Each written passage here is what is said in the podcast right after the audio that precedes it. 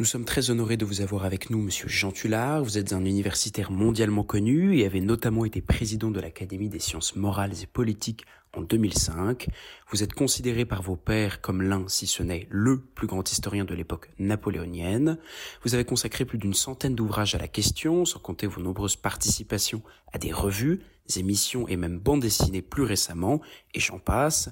Mais ce qui est peut-être moins connu de votre personnalité, à tort, est que vous êtes féru de cinéma et grand critique en la matière, puisque vous y avez consacré de nombreux ouvrages, parmi lesquels vos dictionnaires du cinéma. C'est avec cette double casquette que nous souhaitons aujourd'hui vous interroger sur le dernier né d'Apple TV+, distribué par Sony Pictures, réalisé par le renommé Ridley Scott, avec en rôle phare Joaquin Phoenix et Vanessa Kirby, que pensez-vous de ce casting?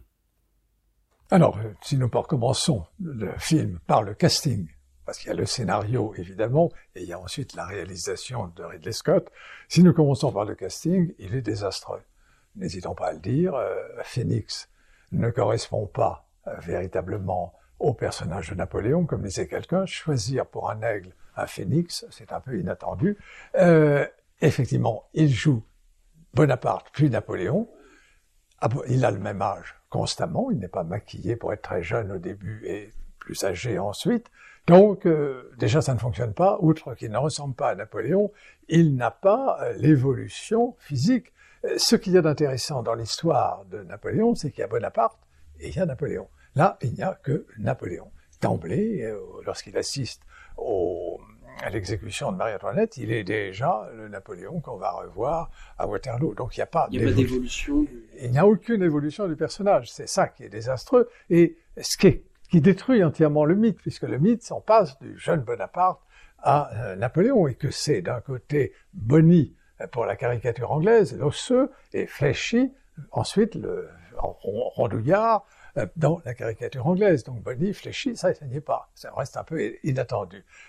D'autre part, alors, en ce qui concerne Joséphine, euh, elle est présentée un peu de façon euh, d'abord un peu vulgaire, ce qu'elle n'était pas, et euh, ensuite un peu fade, un peu alors qu'elle est l'inspirée, elle a joué un rôle politique relativement restreint, mais elle a joué un dans le domaine artistique, dans la mise en valeur de Malmaison, elle a joué un rôle important. Alors il faut bien dire que le décor dans lequel elle évolue, Malmaison, euh, alors qu'il y avait Malmaison, qui était facile de tourner, on a déjà tourné Malmaison, quelle idée d'avoir reconstitué euh, ce château.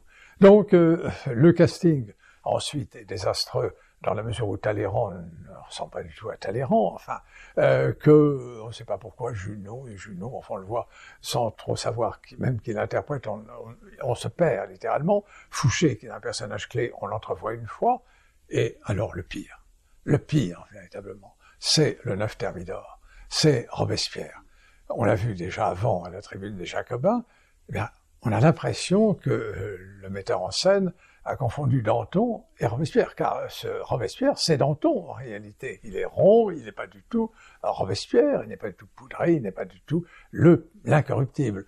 Donc vous voyez, la, la distribution, c'est une catastrophe et c'est probablement ce qui pèse le plus sur l'échec du film.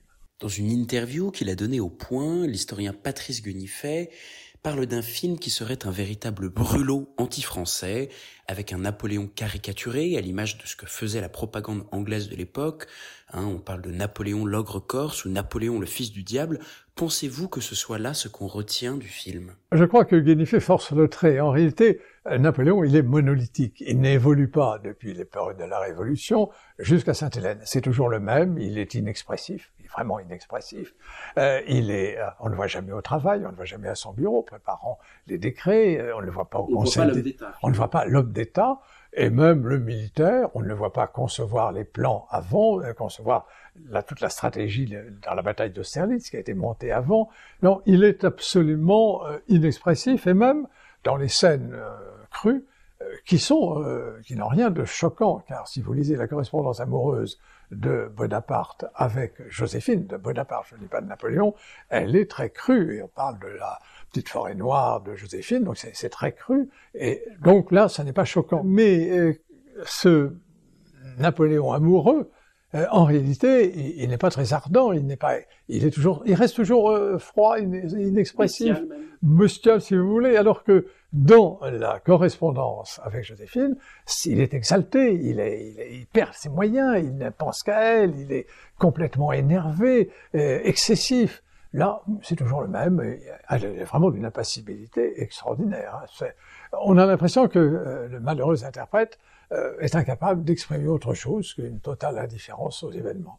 Joaquin Phoenix n'est d'ailleurs classé que 28e parmi la liste du Figaro des 109 meilleurs interprètes de Napoléon, notamment derrière de grands noms tels que Pierre Mondy dans le Austerlist 1960, Albert Dieudonné dans le Napoléon de 1927 ou encore Christian Clavier dans la série téléfilm de 2002. Pour un acteur oscarisé tel que Joaquin Phoenix, trouvez-vous cela justifié? Alors il y a, effectivement, je vendais jadis une conférence qui étaient les douze Napoléons. Douze interprètes, comme les douze Césars de Suétone, donc le douze Napoléon, euh, douze interprètes. Et euh, évidemment, je glissais d'excellents interprètes. On va dire que les meilleurs sont euh, Pellegrin et Mondy pour la France, Barrault pour, dans le rôle de Bonaparte, par exemple, Daniel Gélin aussi un très bon Bonaparte. Et puis, il y avait les mauvais. Les mauvais, eh bien, c'est par exemple Aldo Macione, dans la grande débandade, où il fait Bonaparte. Alors, Bonaparte qui rate toujours les marches quand il monte un escalier. Enfin, avec euh, Joséphine, qui est interprétée par Ursula Andress, qui est blonde, alors Joséphine était brune. Bref, c'est un film très mauvais. Et Aldo Macione passe, un peu considéré comme l'un des plus mauvais. Il y en a aussi un très mauvais, c'est Gérard Roury. Euh, Gérard Roury, le père des films de Louis de Funès, qui fait euh, Napoléon dans La Belle Espionne de Raoul Walsh il est catastrophique. Enfin, euh, enfin on, comprend que c'est Napoléon, mais pourquoi?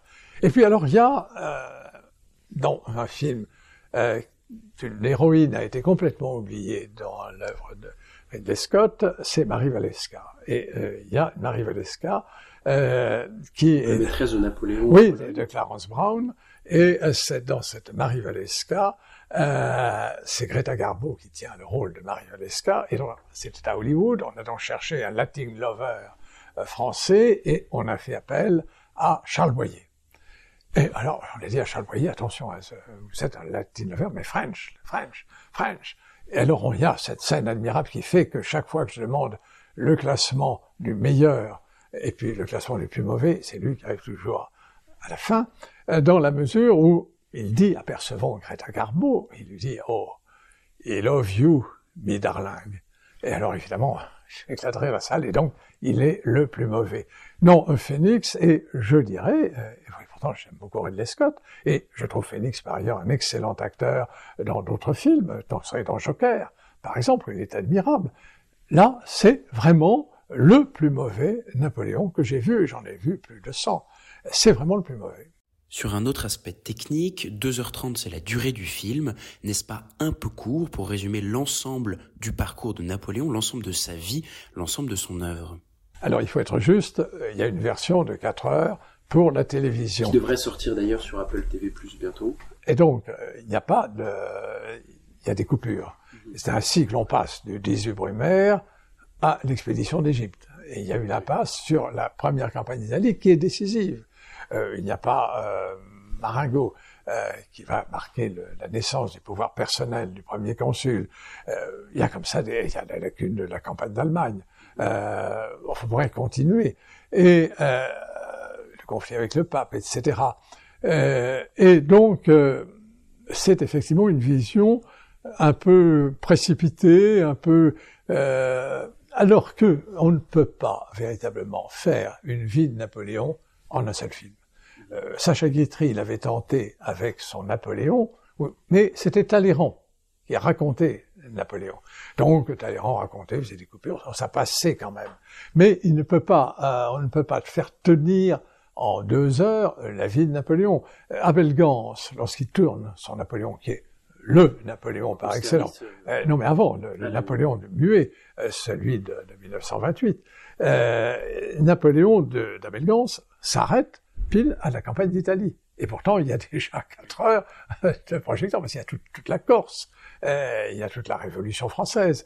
Donc, et Gans avait prévu de faire plusieurs films ensuite. Euh, et il a manqué d'argent parce que son Napoléon a été un échec. a été un échec, non pas sur le plan artistique, mais sur le fait technique. C'était le triple écran, dont on ne pouvait pas jouer dans toutes les salles le Napoléon de Gans à cause du triple écran. Donc il a perdu de l'argent, il a vendu les scénarios, mais on sait quels étaient les scénarios, il a vendu le Waterloo qui a été tourné en Allemagne par Karl Grün, il a vendu Napoléon à Sainte-Hélène qui a été tourné en Allemagne par Lupupic, et lui-même a tourné Austerlitz. Donc, euh, vous voyez, euh, on ne peut pas, et même le, quand on prend celui de la télévision de clavier, c'est en plusieurs parties. Euh, il n'y a pas de possibilité euh, de faire tenir en, deux heures un film, d'ailleurs consacré à la vie de Napoléon. Au-delà des petites inexactitudes historiques, voire grossières erreurs sur lesquelles nous allons revenir, est-ce que le film est plaisant à voir? On peut penser aux grands soins apportés aux costumes, à la photographie, à une belle palette de couleurs qui va varier de l'ocre égyptien au blanc mordant de Russie, au côté spectaculaire, voire grandiose des scènes de bataille. De ce côté-ci, qu'en est-il? Ah ben, euh, dès que l'on passe dans les batailles, le siège de Toulon, qui ne s'est pas déroulé du tout comme ça, c'est ahurissant, se voit avec plaisir. Et la, scène spectaculaire où le cheval euh, de Bonaparte est emporté par un boulet euh, est remarquable. Euh, dans Austerlitz, ce ne s'est pas passé comme cela, mais oui, effectivement, il y a eu des Russes qui sont, qui ont circulé sur un lac, un étang glacé, et euh, ces scènes sont extrêmement spectaculaires. Là, vous voyez le grand Ridley Scott. Dans la bataille de Waterloo, les charges autour des, carrés anglais, tout ça, c'est également très réussi. Non, euh, Ridley Scott connaît son, boulot. C'est simplement, on a l'impression que le conseiller historique devait cuver son whisky dans un coin du studio et avait complètement oublié qu'on était en train de tourner des scènes qui ne correspondaient pas à ce qu'il aurait dû euh, vérifier. On dit que Ridley Scott entretient des relations pour le moins houleuses avec plusieurs historiens avec lesquels il a pu travailler, arguant que, je cite, il n'était pas là au moment des faits. Si donc le réalisateur britannique revendique une certaine liberté propre au cinéma, est-ce possible de faire un film tel que Napoléon en négligeant quelque peu la dimension historique? Oui, si l'on en fait un film parodique. Il y a eu des films parodiques, Woody Allen. Vous avez Woody Allen Bon, et puis il y a euh, effectivement la possibilité de dire, ben, on va, inventer. Alors il faut plus s'appeler Napoléon, il faut que ça s'appelle comme il y avait Gladiator. Gladiator était bon, inventé. Et là, ça s'appelle Conqueror. Et donc, on raconte un conquérant qui est amoureux d'une jeune bonne femme. Euh, c'est joli, un peu libertine. Bon, voilà. Et bon, mais à ce moment-là, on ne dit pas Napoléon et on ne finit pas avec un tableau des pertes qui va montrer que Napoléon a été très un guerrier sanguinaire, donc on joue un autre jeu. On dit c'est une fantaisie autour de Napoléon qui aurait pu s'appeler Napoléon et Joséphine, les amours de Napoléon. Dans la, la grande débandade, euh, Aldo Macione, c'est la campagne d'Italie, mais elle se déroule pas du tout euh, comme euh, elle s'est vraiment déroulée. Et Joséphine apparaît comme ça, et chaque fois que le pauvre Bonaparte veut prendre un escalier, il rate une marche. Bon, tout ça, mais on le sait. Si euh, Ridley Scott, enfin du moins les producteurs, parce que je mets à part Ridley Scott et je, des producteurs. Si, ben, c'est quand même, il y a un scénario. Euh, donc, et il y a une volonté d'un producteur de produire ce film. Il l'appelle Napoléon. Bon, euh, c'est pas, c'est pas Napoléon. Euh, donc, euh, c'est devenu quelque chose autour de Napoléon, une sorte de vision. Alors, on annonce que c'est euh, Napoléon vu par. Napoléon vu par. À ce moment-là, on peut faire ce qu'on veut. Mais tel que c'est présenté, et on convoque ainsi les historiens pour en parler, non, euh, ça ne va pas. Vous parlez de la relation si particulière qui unit Napoléon à sa femme, on a beaucoup parlé des réseaux de Joséphine qui auraient amené jusqu'au sommet du pouvoir le jeune Bonaparte. Cette relation n'est-elle pas exagérée dans le film, où l'on entrevoit un Napoléon complètement dépendant? Est-ce vrai? Ou Napoléon est-il plus un homme qui s'est construit tout seul, comme les Américains aiment à le croire, un véritable self-made man? Alors, euh, la réponse, elle est dans un livre que j'ai publié, c'est-à-dire la correspondance authentique d'après les archives nationales. Il n'y a pas de lettres fausses ni quoi que ce soit.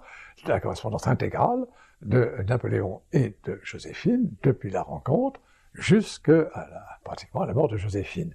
Et vous voyez très bien qu'il euh, y a une passion amoureuse, insensée, d'une sensualité étonnante de la part de Napoléon, au point que les premières lettres d'amour à Joséphine figurent dans toutes les anthologies de la littérature amoureuse, tellement elles sont très crues, Euh, ah, enfin, je ne ferai pas de citation, mais j'en ai en tête, et euh, mais ce serait pas convenable, mais donc, sans très très cru, et il est absolument obsédé, alors qu'il mène la campagne d'Italie, qui joue toute sa carrière sur cette campagne d'Italie, il ne pense par moment qu'à Joséphine.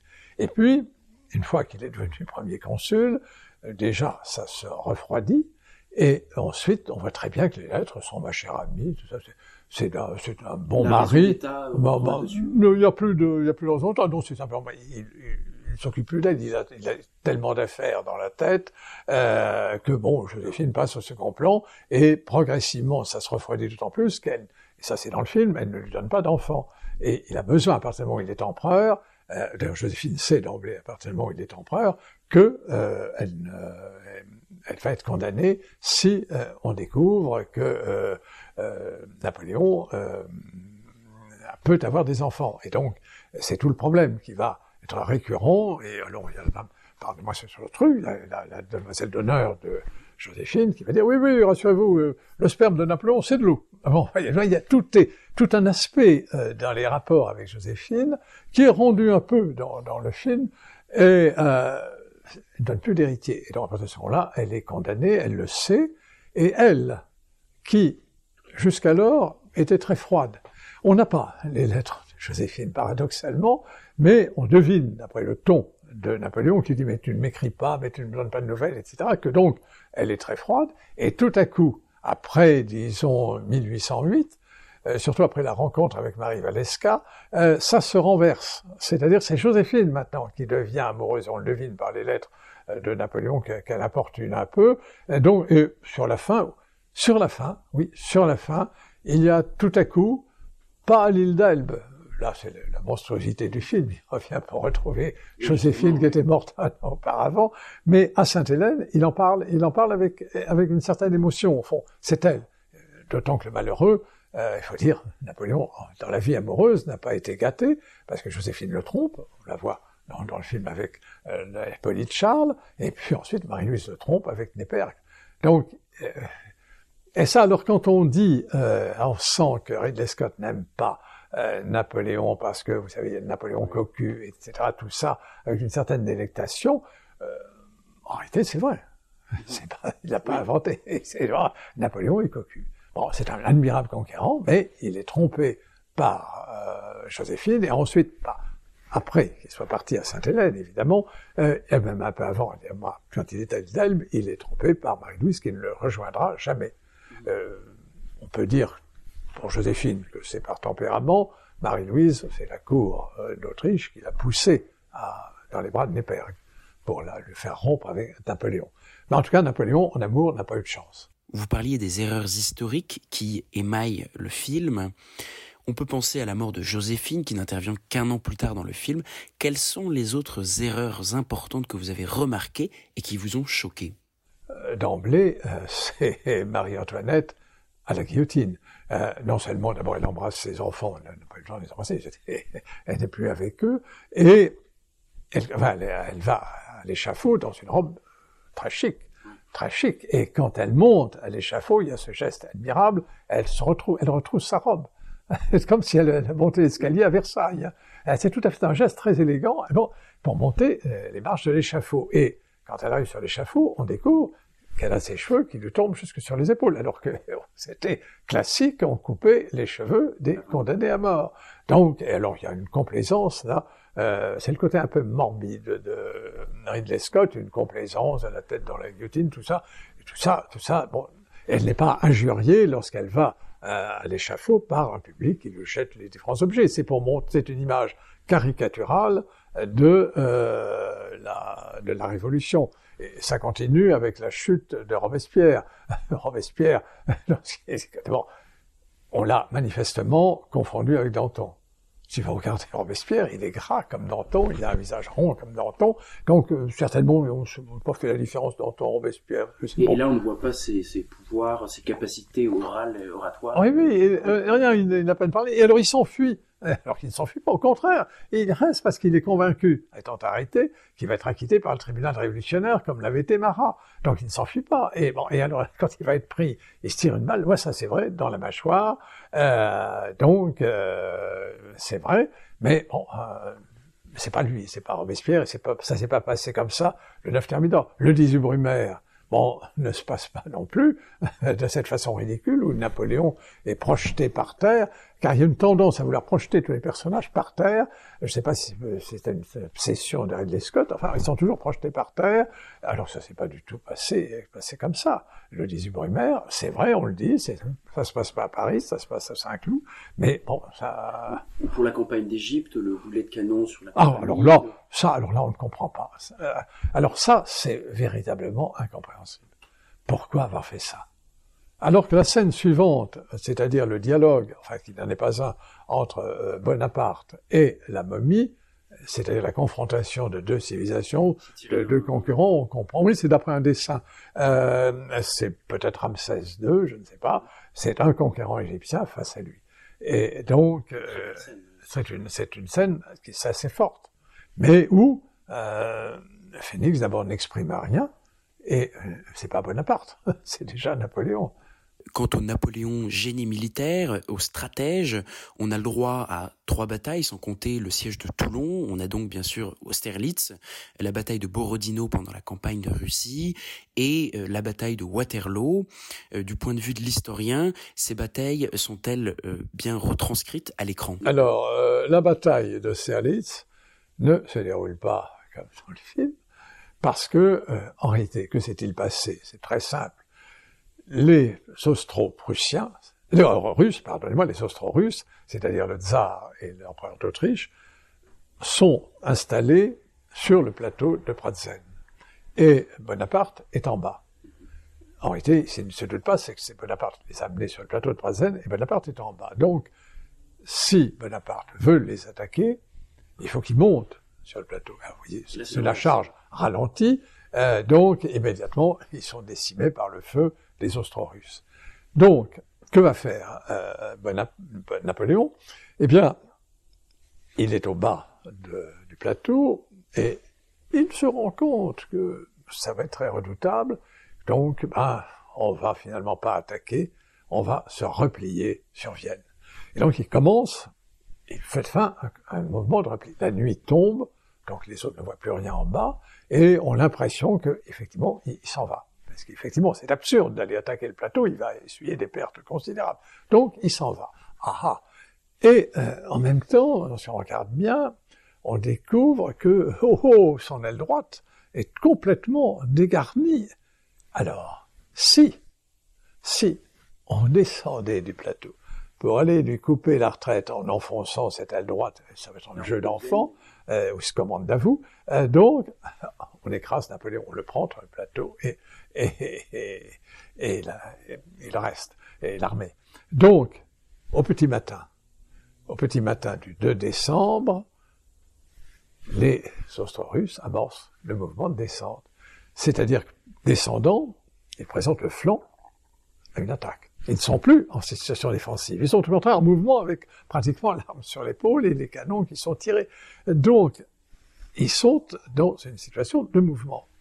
En bas, Napoléon n'est pas arrêté parti. Au contraire, à la faveur de euh, l'obscurité, a rassemblé euh, son armée au bas du plateau, sauf Davout qui est à l'aile droite, donc, mais qui lui sait qu'il va être attaqué, donc qui, a pris des positions euh, suffisantes pour pouvoir au moins résister. Quand le soleil d'Austerlitz, le fameux soleil d'Austerlitz, se lève, Napoléon voit que l'ennemi est en mouvement sur le plateau, il n'est plus dans le système défensif comprend qu'il a réussi, que son plan a réussi. C'est là, c'est une des plus belles images, pages de Tolstoï dans Guerre et paix. Il enlève son gant, sa main, sa admirable main, dit Tolstoï, qui pourtant ne l'aime pas, il enlève son gant, c'est le signal de l'attaque. Là, immédiatement, saute, mais ils sont tous là, tous les maréchaux sont là. Ils s'attaquent le plateau, une armée en mouvement, c'est-à-dire qu'ils l'enfoncent. Alors, ceux qui ont commencé à descendre, pensent qu'ils vont enfoncer Davout, mais Davout les attend. Alors, bien entendu, ça va être une lutte très acharnée quand même, parce que Davout euh, est en nombre inférieur mais Davout, qui est probablement le meilleur maréchal de Napoléon, résiste parfaitement. Donc c'est la déroute des, des russes qui sont pris entre les forces françaises qui viennent de monter sur le plateau et Davout qui résiste. Et donc il s'échappe, et il s'échappe effectivement à un moment donné sur un étang glacé. Alors là, c'est vrai, euh, on a tiré au canon euh, sur cet étang, mais il n'y a pas eu autant de morts. C'est très spectaculaire, c'est ça n'était pas tout à fait. Oui, on n'est pas certain. Certains ont discuté sur cette histoire des. Enfin bon, là, ça permet en tout cas à Ridley Scott de donner le, son génie. C'est une scène admirable qui, je l'ai rappelé hier, est inspirée de quel film? Eh bien, d'Alexandre Nevsky, des Einstein, où les chevaliers teutoniques, poussés par les Russes, se retrouvent sur, les sur la mer glacée, sur l'eau glacée, et sont évidemment engloutis. Et il y a des images splendides où l'on voit les manteaux blancs des chevaliers teutoniques qui glissent sur la neige, sur la glace. Euh, Alexandre Nevsky est un très beau film des Einstein. Donc là, il y a certainement un souvenir euh, des, Einstein. Donc, euh, Austerlitz, ça s'est pas passé du tout comme ça. En revanche, alors Borodino, c'est une charge meurtrière, mais bon, euh, simplement ce qu'on ne voit pas, c'est que euh, c'était les, les Russes avaient un système défensif très fort, et c'est là-dessus, à des redoutes sur lesquels se brisent les. Il va y avoir énormément de morts. Là, c'est des charges absurdes, mais absurdes de la part de Napoléon. Et Davout avait fait remarquer qu'on pouvait contourner les redoutes euh, russes. Il avait trouvé un chemin, on pouvait contourner et les prendre ainsi. Et euh, Napoléon ne l'écoute pas. Napoléon est très diminué à Borodino, il est enrhumé, etc. Bon, je ne sais pas ce qui se passe. En tout cas, il n'aimait pas Davout de toute façon. Mais euh, Davout, lui, s'en est aperçu. Et Daru, dans ses mémoires, raconte qu'en réalité, les autres généraux, les maréchaux n'avaient pas vu. Seul Davout avait vu qu'on pouvait contourner. Et pourquoi, dit-il? Parce qu'il était myope. Donc, euh, Borodino, à ça passe, très vite. La retraite de Russie, c'est raté c'est complètement raté quand vous comparez à guerre épée, non pas de ce de, euh, guerre épée de King Vidor, pas le russe, euh, c'est très saisissant. Vous voyez les soldats à la retraite qui se couchent dans la, entourés de couverture, etc. C'est la nuit. Et au petit matin, quand ils se réveillent, ils ont été couverts par la neige. Évidemment, c'est un peu simplifié, mais c'est une très belle image. Là, la retraite, on voit une liste, une colonne de gens qui descendent, et puis c'est tout. Donc là, euh, la, Russie s'est ratée.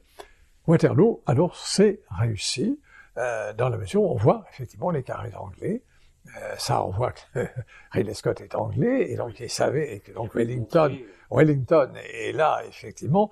Et ça, ça montre bien une chose que j'ai toujours euh, fait souligner, c'est que la défensive l'emporte sur l'attaque. Euh, Wellington, c'est pas un attaquant c'est un défenseur. Et déjà, il l'avait prouvé dans la campagne de Portugal, quand Masséna veut envahir le Portugal, Masséna et la victoire, quand les bons maréchaux Napoléon, il se heurte aux lignes de Wellington, les lignes de Torres Vedras. Il y a eu un film d'ailleurs là-dessus. Il y a eu un film là-dessus. Et euh, donc, euh, mais on voit pas Napoléon. Donc, il y a eu ce film, et euh, c'est la même chose à Waterloo. Il est sur une position défensive, et Napoléon attaque, attaque et s'épuise. Il s'épuise progressivement. C'est les premières attaques de Drouet d'Erlon, puis ensuite alors les charges de nez. Donc, et que se passe-t-il? Si j'étais entraîneur de football, ce qu'avait été l'entraîneur du Milan AC, qui jadis euh, a gagné au moins huit coupes d'Europe, la Ligue des Champions, je veux dire, et donc le, il bétonnait la défense. C'est-à-dire l'équipe de football était défensive devant le but, etc. On ne passe pas, on ne passe pas, tout, euh, vraiment, arrêtez, arrêtez. Bon. Alors, les attaquants s'épuisaient, s'épuisaient contre cette défensive, et à un moment donné, eh arrivé quand c'était bien fatigué, la contre-attaque, c'est-à-dire qu'il y avait des joueurs du système défensif qui sortait et, marquait. C'est la même chose à Waterloo. Vous voyez donc les Français qui s'épuisent sur la ligne défensive de Wellington, et puis Paris-Blucher, qui a échappé au marquage de Grouchy, qu'on n'a pas évoqué. On ne voit pas Grouchy, qui échappe à Grouchy, et qui marque le but final, c'est-à-dire la victoire. Donc là, c'est, sauf qu'il manque Grouchy, c'est, bien rendu, et que, effectivement, Napoléon ne charge pas, c'est absurde, charge avec son épée, et même trucide certains de son épée, il n'a jamais trucidé personne. donc, euh, là encore, les images sont très belles, l'idée est très belle, exacte, mais il faut qu'on trouve le côté ridicule euh, de Napoléon, et puis cet échange de regards entre Wellington et Napoléon, ça, bon, d'accord. Après tout, je j'y étais pas, ça peut être un échange de regards, mais c'est assez difficile vu les distances, même si euh, Waterloo, c'est pas très très grand, hein, c'est donc, mais ils sont jamais vus à distance, je ne pense pas. Enfin bon, voilà. Donc les trois batailles, euh, sans parler du siège de Toulon qui est totalement inexact, euh, mais c'est bien filmé. Là, il faut rendre justice à Ridley Scott. Euh, la bataille de Waterloo est très très bien filmée avec de gros moyens. Si Napoléon ne va pas jusqu'à charger au milieu de ses troupes comme on le voit dans le film, euh, en revanche, la relation qui l'unit à ses soldats, notamment bon, à ses grognards, est, bien rendue. Euh, on voit ce lien si particulier. Euh, Est-ce bien la réalité? Ah, alors là, oui, le retour d'Ilden, l'entrevue de la Fray, c'est probablement l'un des moments exacts et réussis du film. Là, aucun des, historiens qui étaient dans la salle euh, quand je présenté le film n'a tiqué là-dessus. Au contraire, on a rendu hommage à cette séquence et qui montre la popularité euh, et précisément les, hésitations des soldats qui sont, commencent, se préparent à tirer et puis progressivement face à Napoléon, face au magnétisme qu'il exerçait. Là, on peut pas dire que le brave Phénix exerce un très grand magnétisme. Enfin, ah, là, il n'est pas mauvais encore. Euh, et donc, les soldats euh, le rallient et il va monter euh, jusqu'au alors, quant au congrès de Vienne, alors là, ça, ne se passe pas du tout, et on ne voit pas Talleyrand, ou du moins on pense que le grand personnage, on a l'impression que Louis XVIII assiste au congrès de Vienne, euh, tel que c'est. Oui, en tout cas, Louis XVIII, alors, est très maltraité, euh, mais enfin, bon, Finalement, y a-t-il vraiment dans ce film une volonté de nuire à l'image de Napoléon? On peut penser aux multiples scènes dans lesquelles on voit Napoléon proposer la paix, euh, comme il le fit réellement à l'époque, hein, alors même que aujourd'hui on voudrait voir en lui un tyran assoiffé de conquête. N'est-ce pas juste une énième vision de Napoléon, celle de Ridley Scott, comme il en existe tant d'autres? Thierry Nancy veulent que ce film soit anti-Napoléon et anti-français. Mais n'est-ce pas juste la vision de Ridley Scott? Oui, euh, en réalité, le film n'est pas euh, véritablement hostile à Napoléon, euh, dans la mesure où il remporte quand même des victoires, où il est, il est pleurniche un peu, c'est vrai, vis-à-vis de Joséphine, mais bon, euh, il, est, on le présente amoureux de Joséphine, bon, bon d'accord, mais il n'y a pas, euh, quand on a vu d'autres films qui sont des caricatures de Napoléon, celui-là ne l'est pas, mais c'est vrai qu'il est quand même inexact. Nous avons parlé des personnages principaux, mais qu'en est-il des personnages secondaires qui sont presque inexistants tout au long du film? Ils sont effectivement inexistants. Il y a Napoléon et Joséphine, et c'est tout. Euh, on aperçoit Talleyrand. Un Talleyrand qui ne ressemble absolument pas au personnage. On a les portraits de Talleyrand. Euh, il n'a pas de perruque, il n'a pas de tenue. Euh, c'est un gros monsieur qui n'a pas l'air très, très. Et Fouché, on l'entrevoit une fois les autres ministres n'apparaissent pas, et celui qui joue un petit rôle au début, c'est Colincourt. Mais Colincourt, trop tôt, euh, c'est après Colincourt va renseigner euh, Napoléon sur la Russie, et euh, il n'y en a pas d'autres. Junot apparaît un peu, mais assez curieusement, on n'a pas mis en valeur les seconds rôles. Alors les seconds rôles sont souvent les premiers rôles. Il y a deux personnages essentiels dans l'histoire du consulat et de l'Empire, c'est Talleyrand et Fouché.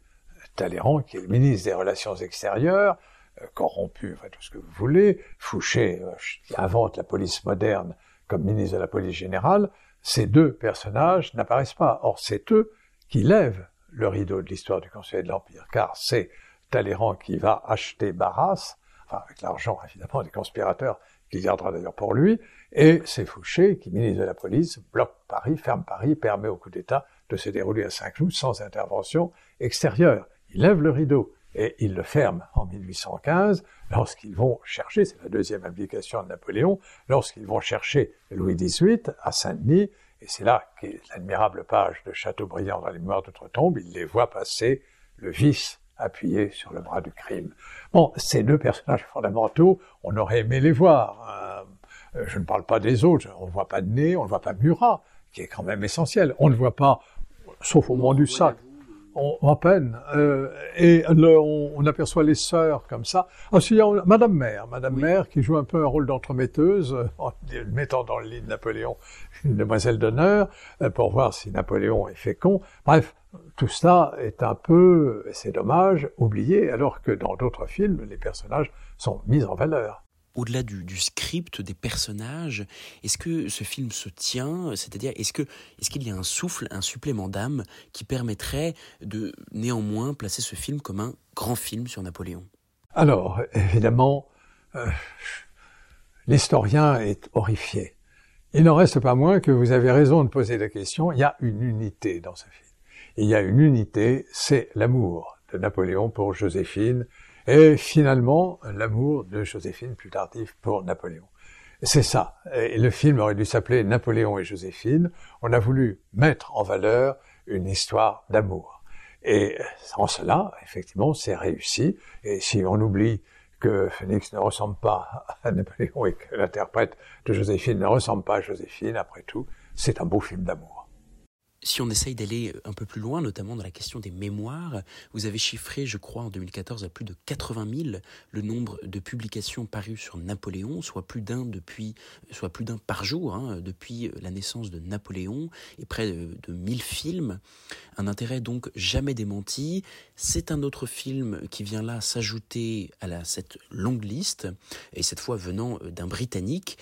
Napoléon n'est-il pas un véritable, un formidable outil de soft power? Et il y en aura d'autres. Rassurez-vous, il y en aura d'autres. Il, paraît tous les jours presque un film, j'en ai des piles, puisque un film, un livre, un film d'ailleurs, mais un livre, j'en sois constamment.